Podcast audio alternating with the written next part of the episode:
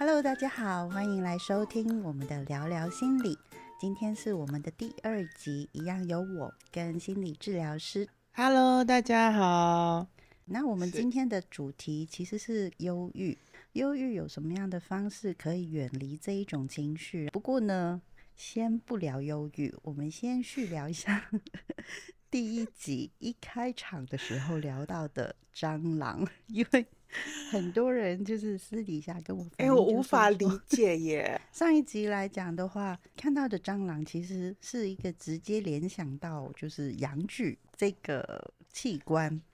那我们就有很多人就问说，为什么就是蟑螂会联想到阳具？因为他们的想象就是是不是因为呃打不死的关系？就是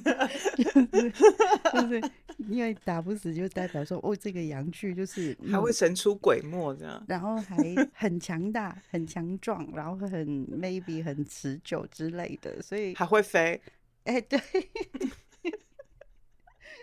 其实我非常怕蟑螂，但是还是要稍微聊一下这件事情，应该听得出来我开始发抖了。交给你 先讲。这就是精神分析很麻烦的地方。所以精神分析费用也高，因为我们要念的书也要念得多，才有办法脑子腔掉，能够 理解这样的背后。它不是指呃蟑螂就等于是养具，而是对于某一部分的人而言，的确会联想到养具。嗯第一要先解释，并不是蟑螂等于养具。而嗯。是蟑螂它给人的感受，其实可能会联想到跟阳具有关，因为可能用体吗？还是颜色的关系呀、对啊，我刚刚想，的确颜色有点像，哎，没有啊，也有蟑那个，哎，你会怕蟑螂，不要讲那么没关系细好了，就 是有不同颜色的 蟑螂，因为那个在颜色上面呢、就是黑人的部分，就是他们的阳具的颜色确实就是比较接近蟑螂。对呀、所以你的意思是说，对于白人而言，蟑螂就不会联想到西呃阳具了吗？哦，我不了解白人的状态。简单来讲，我们一个人被社会化的过程，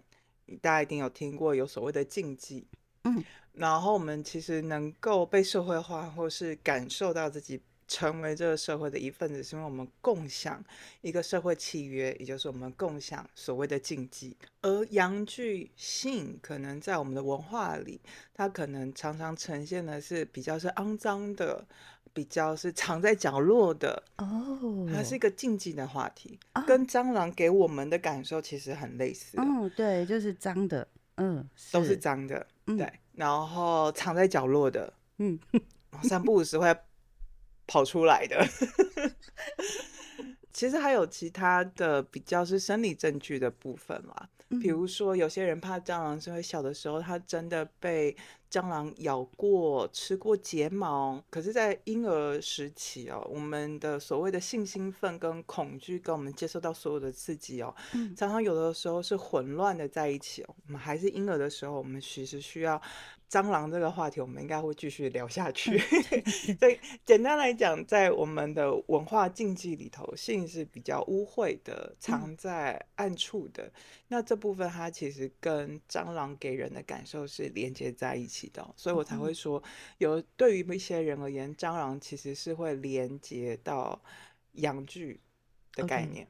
我们赶快就是把蟑螂这个话题先结束掉，然后再看看这一集之后有没有人在持续的对蟑螂是有兴趣的，想要再深入的聊今天讨讨论到的忧郁这个情绪。那讨论之前呢，我先稍微讲一下，就是为什么会开这个话题哦。然后有人会跟我提到，就是说他们很想要听有关于情绪处理的一个方式，因为对于他们来说，情绪通常是认知到是比较不好的、比较负面的。大家开始会对忧郁或者是忧郁症这样子的字眼，其实有一些基础的一些了解。我先很简单的讲一下，就是说我们所认知的一个忧郁，它属于一个非常很正常的一个情绪的反应，就像喜怒哀乐一样。所以每一个人碰到挫折啊、失落啊，一定会有忧郁的一个状态。但是很多的时候，其实都是很短暂的。那个这个短暂，其实因人而异。有些人可能忧郁，可能两三天；有些人可能是忧郁到两三个月。但是短暂的东西其实都是属于比较轻微的。那这样子的忧郁，其实在心理跟生理的一个反应来讲的话，它会有一种就是胸口闷闷的啊。然后做事情会抬不起劲，甚至是有点没力。然后吃东西或者是睡眠，其实都好像不在原本的一个节奏步调当中。透过就是跟 Dorothy 聊，那你这边用一个比较专业的角度来看，究竟忧郁是怎么样去定义，或者是呃，你会怎么样解释呢？哦，我很我最常听到就是哦，我有忧郁症，然后我是重度忧郁，或者是基本上在临床上，我们当然有一个所谓的标准啊，因为你问到了一个我脑子里头瞬间会宕机的问题，嗯，因为我脑中有四五个学派的答案跳出来，嗯。比如说，对于精神分析而言，有所谓的忧郁位置。我们的人其实是忧郁的。我们在出生的那一刻感受到的所有，我们被挤出子宫羊水那么舒服的环境，那种失落感，其实是我们呃所谓的忧郁失落的源头。然后也有另外一种，就是真的是临床的，就是你的多巴胺、你的血清素在你的大脑不平衡。所以你的身体会失去，你感觉不到快乐，然后你的身体会感觉到沉重。然后也有另外一种是人格的，比如说有悲剧性人格，对他而言，这种忧郁是他感觉到生命存在的意义，尤其是存在主义者的存在主义的心理治疗。嗯，他认为人生下来基本上人的本质是忧郁的，是悲伤的。我用我自己的例子来讲好了。我上周生理期来，哎，我真的强烈建议所有的女生可以去记录一下自己的生理期哦。嗯，因为因为当我们的荷尔蒙产生变化的时候，它的确会造成一些忧郁的感受，嗯哼，悲伤的感受，嗯，然后可是我们并不知道它来源的时候，我们会感到恐慌，甚至是会觉得我是不是我是不是怎么了？那之后可能就会错误的归因，那可能就会真的在日常生活当中造成困扰。我感觉到很悲伤啊，一直哭啊，然后没有力气啊，有些可能会比较严重哦，不吃饭啊，睡不着啊，有一些会有轻生的欲望啊，或者是想要呃，感觉到很痛苦，甚至有些感觉是头痛啊，身体痛啊，各式各样的疼痛哦。嗯，那这部分呢，其实，在我们临床的诊断里头，它都是属于忧郁的症状。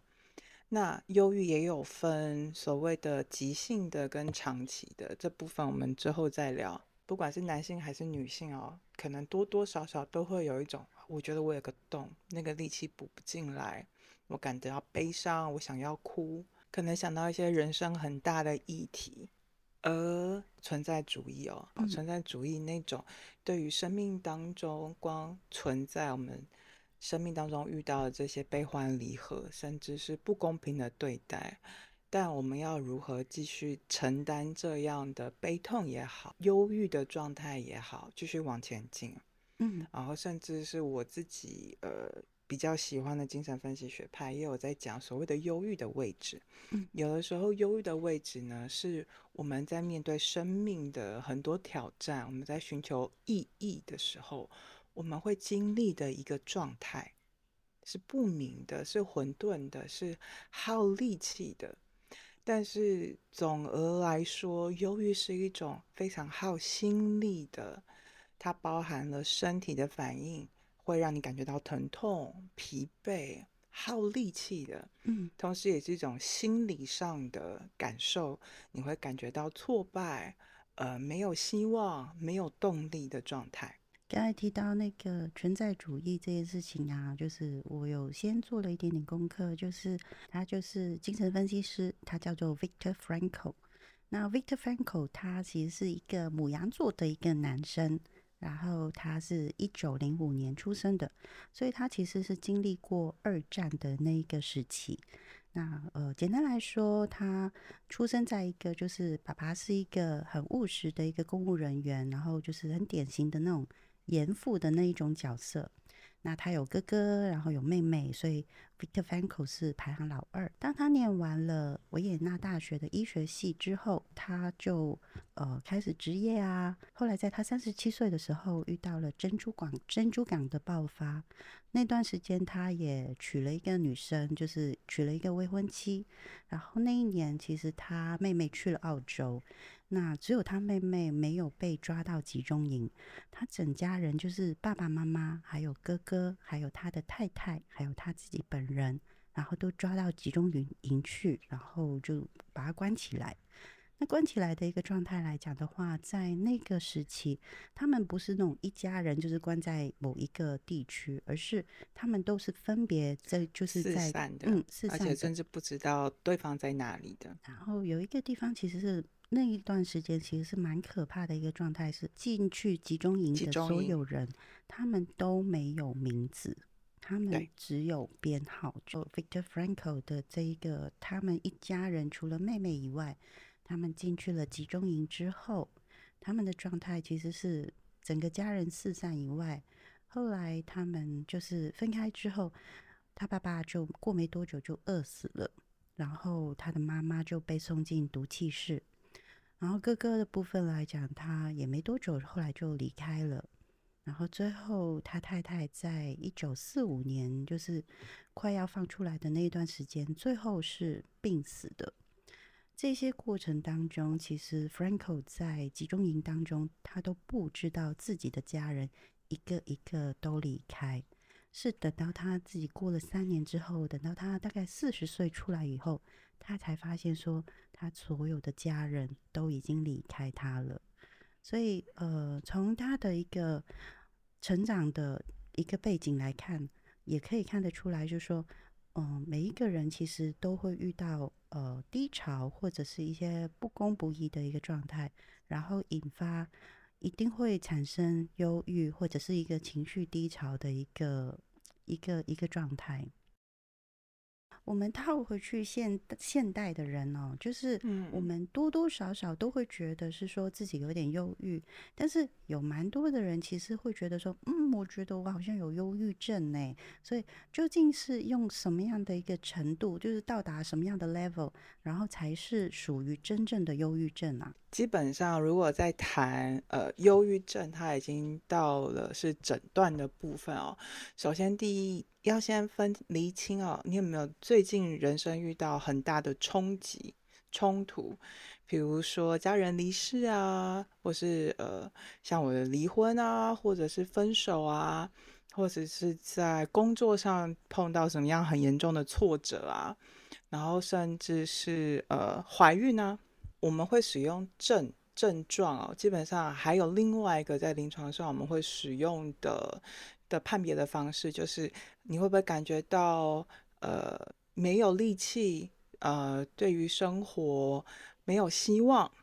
然后甚至是有没有影响你睡不好、做噩梦、悲伤、常哭，影响到你的正常生活。重点是影响到你正常生活，最主要是影响到他的原本的生活的功能。然后加上有没有很明确的事件，然后基本上三到六个月呢，我们都会说是一个急性的忧郁症哦。如果这样的症状超过了三到六个月，它还是持续的，甚至有的时候你是找不到原因的，那很有可能就会是所谓的慢性忧郁症哦。它可能成因很复杂，嗯，然后呃，甚至你连那个原因都不知道。还有包含了有些疼痛也会造成忧郁症，像是可能比较常听到就是重病啊，或者是受伤啊、车祸啊，在恢复期的时候，他会也会有一些忧郁症状。我可以在这边分享一个我们已经长期工作一段时间的个案哦，他的人生进入到下一个阶段，她怀孕了。嗯，可是，在怀孕的过程当中，她的心情起伏很大。她感觉到她心情起伏很大，会想要哭啊，然后比较敏感啊。但是还是有一些判断标准，那个判断标准会让我知道说，哦，你是不是真的进入到真的是比较是临床，到可能会需要药物，甚至是需要更密集的注意跟治疗的状态。嗯。忧郁症这一个状态，其实因为真的是牵扯很多、很复杂，嗯包括还有就是呃郁症或者是躁症，甚至是忧郁呃躁郁症。那这一个部分来讲，我们就是先停到这个地步先，因为我觉得说，如果以后有机会的话，我们再深入的聊，因为我们今天的主题还是在。忧郁的这一个状态当中，我自己在辨识这个忧郁这一个大伞底下哦，其实忧郁里面其实藏了很多的不同的情绪状态，比方说它是低潮的，然后它也是可能是因为瓶颈所引起的一个忧郁，或者是可能是烦闷，可能很多的一些繁杂的事情，然后引发出来的。所以最近我就会变得很忧郁啊，或者是做事情提不起劲。Dorothy，就你看来哦，这些不同的情绪状态，我们可以用什么样的方式先去辨别出来，然后再去面对呢？首先，我得先承认，在录这一集，我是有喝一点酒的，因为这题目真的很大。我也有喝一点酒，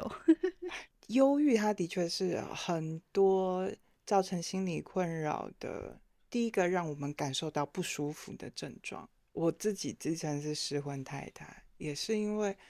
呃，当我决定要开始进入在谈离婚哦，我也是经历了一段所谓的，我先不讲我是不是治疗师，我作为一个人，我相信大家可能都会有这样的感受，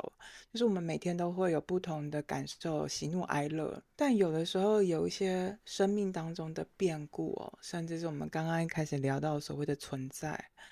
它本身是有重量，我们想要去逃避那个重量的时候，越逃避，我们可能越长不出来那个承载的力量。嗯，可是我们要知道，这是我们该避免的，还是我们可以试着去接接看的？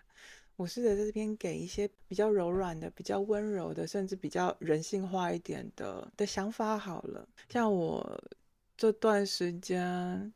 对啊，我失婚，然后很悲伤。这段时间，我其实很长三不五时是庄子的文章接住了我的很多的情绪。我就想到有一篇哦，庄子叫做《今人操舟》，我直接翻成中文。颜回跟孔子在对话，对，是庄子写的，他写颜回，嗯，用颜回的口气在问孔子。呃，颜回有一次就问孔子说：“哦，我们有一次坐。”呃，渡船的时候啊，就问他那天刮着大风，可是那个船夫呢，非常的稳健的在操着船舵，不怕风浪，有如神功。所以就问他说啊，哎，学驾船容易吗？然后船夫回说，容易啊，游泳高手一学就会。如果你还会潜水啊，不用学也会。就算他连船的样子都没有见过。然后那时候颜回其实不懂啊，后来颜回就是重提在问孔子：“哎，船夫说真的不用学就会，是真的吗？”孔子就回他说：“啊，就是你太鲁钝了，难怪船夫会笑你。游泳高手一学就会，是因为他已经不把水放在心上。会潜水的人会，哪怕没有见过船的样子，是因为他心中无水，眼前就无水。”那万丈深渊，在他看起来不过是一段上坡路而已。嗯，就算船沉到湖湖底了，就像车子倒退到坡下，它再往上爬就可以啦，没有任何危险可言。我就先讲这一段的对话好了，之后有大家有兴趣想要完整的看完，在网络上搜寻就有。我想要分享这件事情是。当我们认为所谓的忧郁、低潮、无力，让你感到害怕、避之唯恐不及的时候，其实我们就很难跟他共处，嗯，所以他最后很容易就变成了疾病。虽然说我们自己呃以前还在医院实习的时候，我们也都会笑说，真的真的能够承担生命的沉重跟冲击，真的每个人有差。有些人就是真的分手了，他就受不了。我刚刚分享这个故事是，如果我们知道生活日常就是有这些悲欢离合发生的时候，我们越是害怕，我们越是学不会，我们越是难以承担它，让自己进入那种失去控制，然后吃药也好，或是不吃药也好的这样大灾问，其实不用怕，因为你越怕。它越是会咬着你，让你感到痛，让你困在里面。我讲一下我用我这一边的一个身心灵的一个角度去看，就是怎么样去面对，或者是怎么样去辨识这一个低潮啊、瓶颈啊、烦闷啊这一些忧郁的一个情绪。呃，有很多人其实都会告诉我说，最近很闷，最近好像忧郁症发作了这样子。那我通常其实是会一步一步的跟他们去梳理一下他们的一个状态，也是一个方式。其实你们可以自己去检视。那第一个步骤其实就是说，你一定其实是遇到低呃不开心，就是郁忧郁这个状态的时候，你先去认识一下自己，就是你发生什么事情是让你会有这样子的不舒服的感觉，比方说工作啊、亲密关系。家人可能吵架了，或者是你的身体健康可能出了一点问题，你要频繁的去看医生。你要先把这一些不同的一个情况，就是职场、亲密、家人、健康，你先去把这一件事情去找出来先。当然，有可能有些人说我每一个都有，每一个都有状况，那这时候你就把这个状况的优先顺序排出来，谁是你第一个？念头跑出来的东西，比方说，我失恋了，我跟我的男朋友分手了，所以这件事情是排在第一个顺位。接着你才会排到可能是工作可能不顺遂，或者是跟家人吵架，用这样子的顺序先把它找出来。找出来以后，你去问自己，就是说为什么会遇到这件事情的时候，你会让自己情绪低潮？你去跟自己对话。我常常其实跟很多的一些，比如说跟男女朋友就是吵架的时候，其实我反问他：你问一下为自己发生什么事情？你在乎的是什么？你想要的是什么？你不必须要一直在跟自己对话，因为有时候其实你只是期待，比如说别人要配合你，或者是别人可能不顺了你的意，然后你就会开始有点郁闷的状态。那当然，这个过程当中，有些人跟我聊聊的时候，如果是可能是真的是直接跟我一对一的对谈的话，我可能会用比较轻松的方式，比方说，我可能拿出我的塔罗牌，或者是我用我的生命灵数的一个方式，然后去告诉他说，因为其实有很多的，包括连占星，其实每一个其实都可以看得出来，就是说每一个人的流年或者是流月，其实它都会有高低潮，就像。越圆越缺，所有的状态不会只是往低处走，它还是会往高处爬的。所以你的情绪下去的时候，一定会到一个地方的时候，慢慢的往上。所以让他们知道是说，哎，其实你可能调整什么样的一个地方，你可以慢慢的往上，情绪就会慢慢的回复。那当然就是说，呃，也有一些人其实就会拿一些占星的，特别是水逆这件事情去说。过去的我，我也很喜欢用水逆去做成一个，就是情绪或者是事情有问题的时候，我可能拿来当借口。这真的是一个很好的一个摆平自己的情绪，很厉害的一些占星师，可能对于我这样子讲法，其实非常的不是很认同。但是如果说今天真的是情绪低落了，然后又刚好真的是一年一年大概就是三四次水逆这样子的状况，因为。偶尔给自己一点，就是我觉得说缓冲的一个理理由，你就把这件事情怪罪在水逆、水星逆行，水星不会对你怎么样，但是至少你可以有一个依赖。今天有一些自己的状况不好，可能是星象的运行让自己低潮，那你就会知道是说星象逆行的时候低潮，那它会顺行的时候，你就会知道你也会慢慢的会变好了。可以，你让我想起来，就我是双子座，所以好像去年什么，我来回的被火星烤，然后那时候就觉得啊，对我真的被烤得很通透。对，然后，然后我还记得以前我还在台湾的时候，还记得有一次我分手，然后我们出去外面喝酒，然后你就问我说，就是你，我就讲了发生所有的事情，然后你最后就说，其实你就是不爽对方甩了你，对不对？嗯，对呀，我好像人生没有这样被甩过，我其实很不爽。嗯，找到理由了，然后那个情绪就过了。其实跟我在做心理治疗的时候很像哦，我们都是我都会笑说，我们自己很像是解谜人，都在进入个案的迷宫里头，在找发生了什么事。有时候找到了，看见了，我们就知道怎么样接住他了。嗯，对。我今天我来做一个小总结好了，因为今天提到一个，我觉得说还蛮蛮好的一个故事，就是庄子的故事。呃，我们怎么样去看待这个忧郁的这一个情况，或者是说我遇到忧郁的时候，怎么样去处理，或者是接住自己的情绪，或者是有很多人会说我怎么样去放下。说真的，我自己个人非常讨厌“放下”这两个字，因为放下是一个没有很清楚的一个方法。我知道要放下，但是它不是一个我手上拿的一个东西，然后我就放在桌上、放在地上、放在哪里，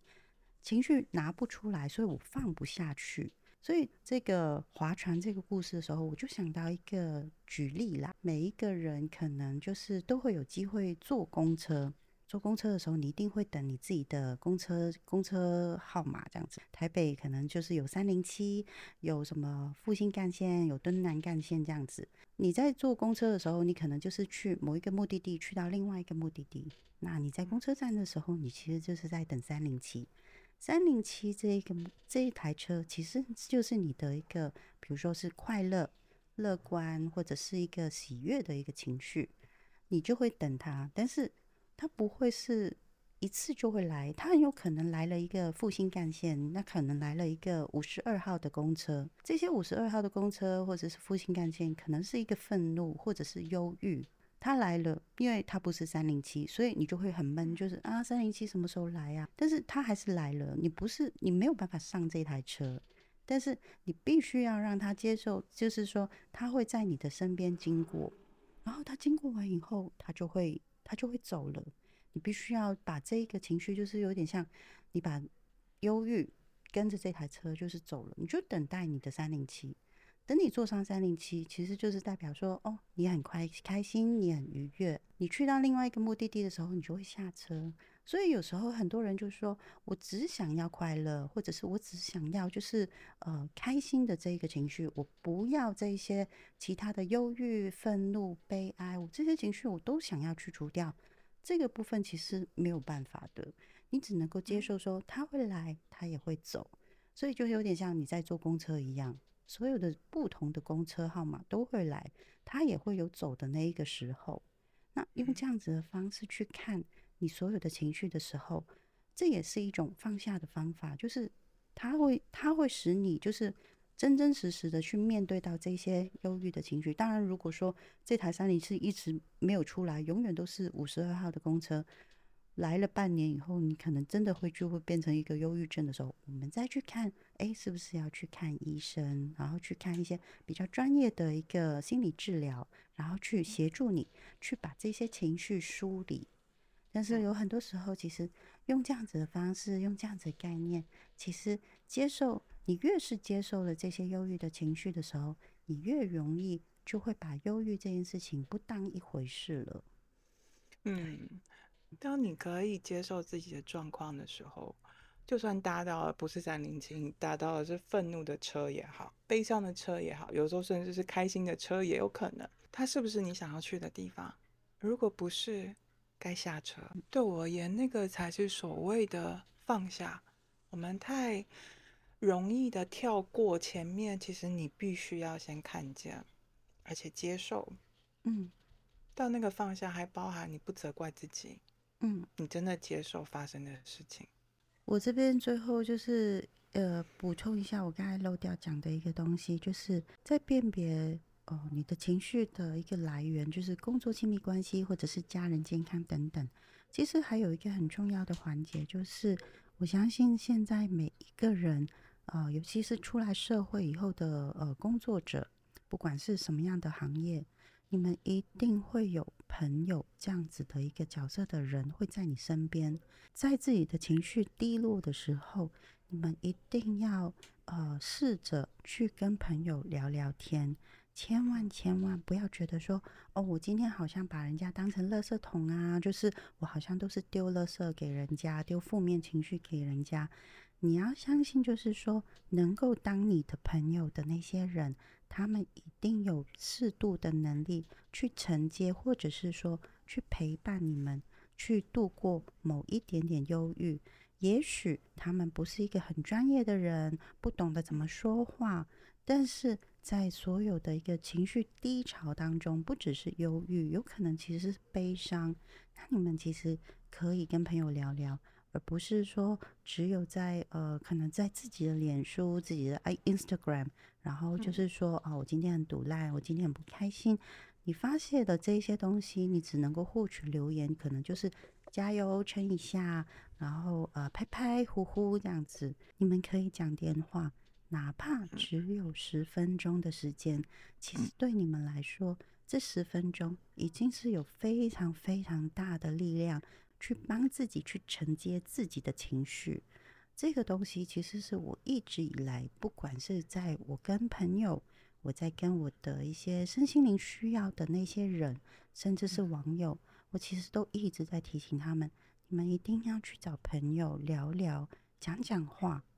这不只是身心灵方面哦，就算是做心理治疗，我们通常第一件事情都会先确保有没有所谓的支持系统。嗯，这些系统就是朋友啊，或者是家长啊、老师啊，甚至你自己个人抒发的方式，有没有你自己可以承接你自己情绪的支持系统？跟朋友，嗯，朋友在高雄，我人在巴黎，这段时间。我都还有时差，这样。比如说，我们现在也是音乐季，或我们才开始做这个 podcast，因为对我而言也是一个，不只是你支持我们在谈这件事情，同时我也想要让这件事情是可以像像养分一样散播出去。嗯，呃，现在你在听我们这样子聊天啊的的听众，你可以感受到一些温暖跟支持的力量。那个支持系统啊。其实不只是跟朋友聊天啊，还包含你自己的嗜好。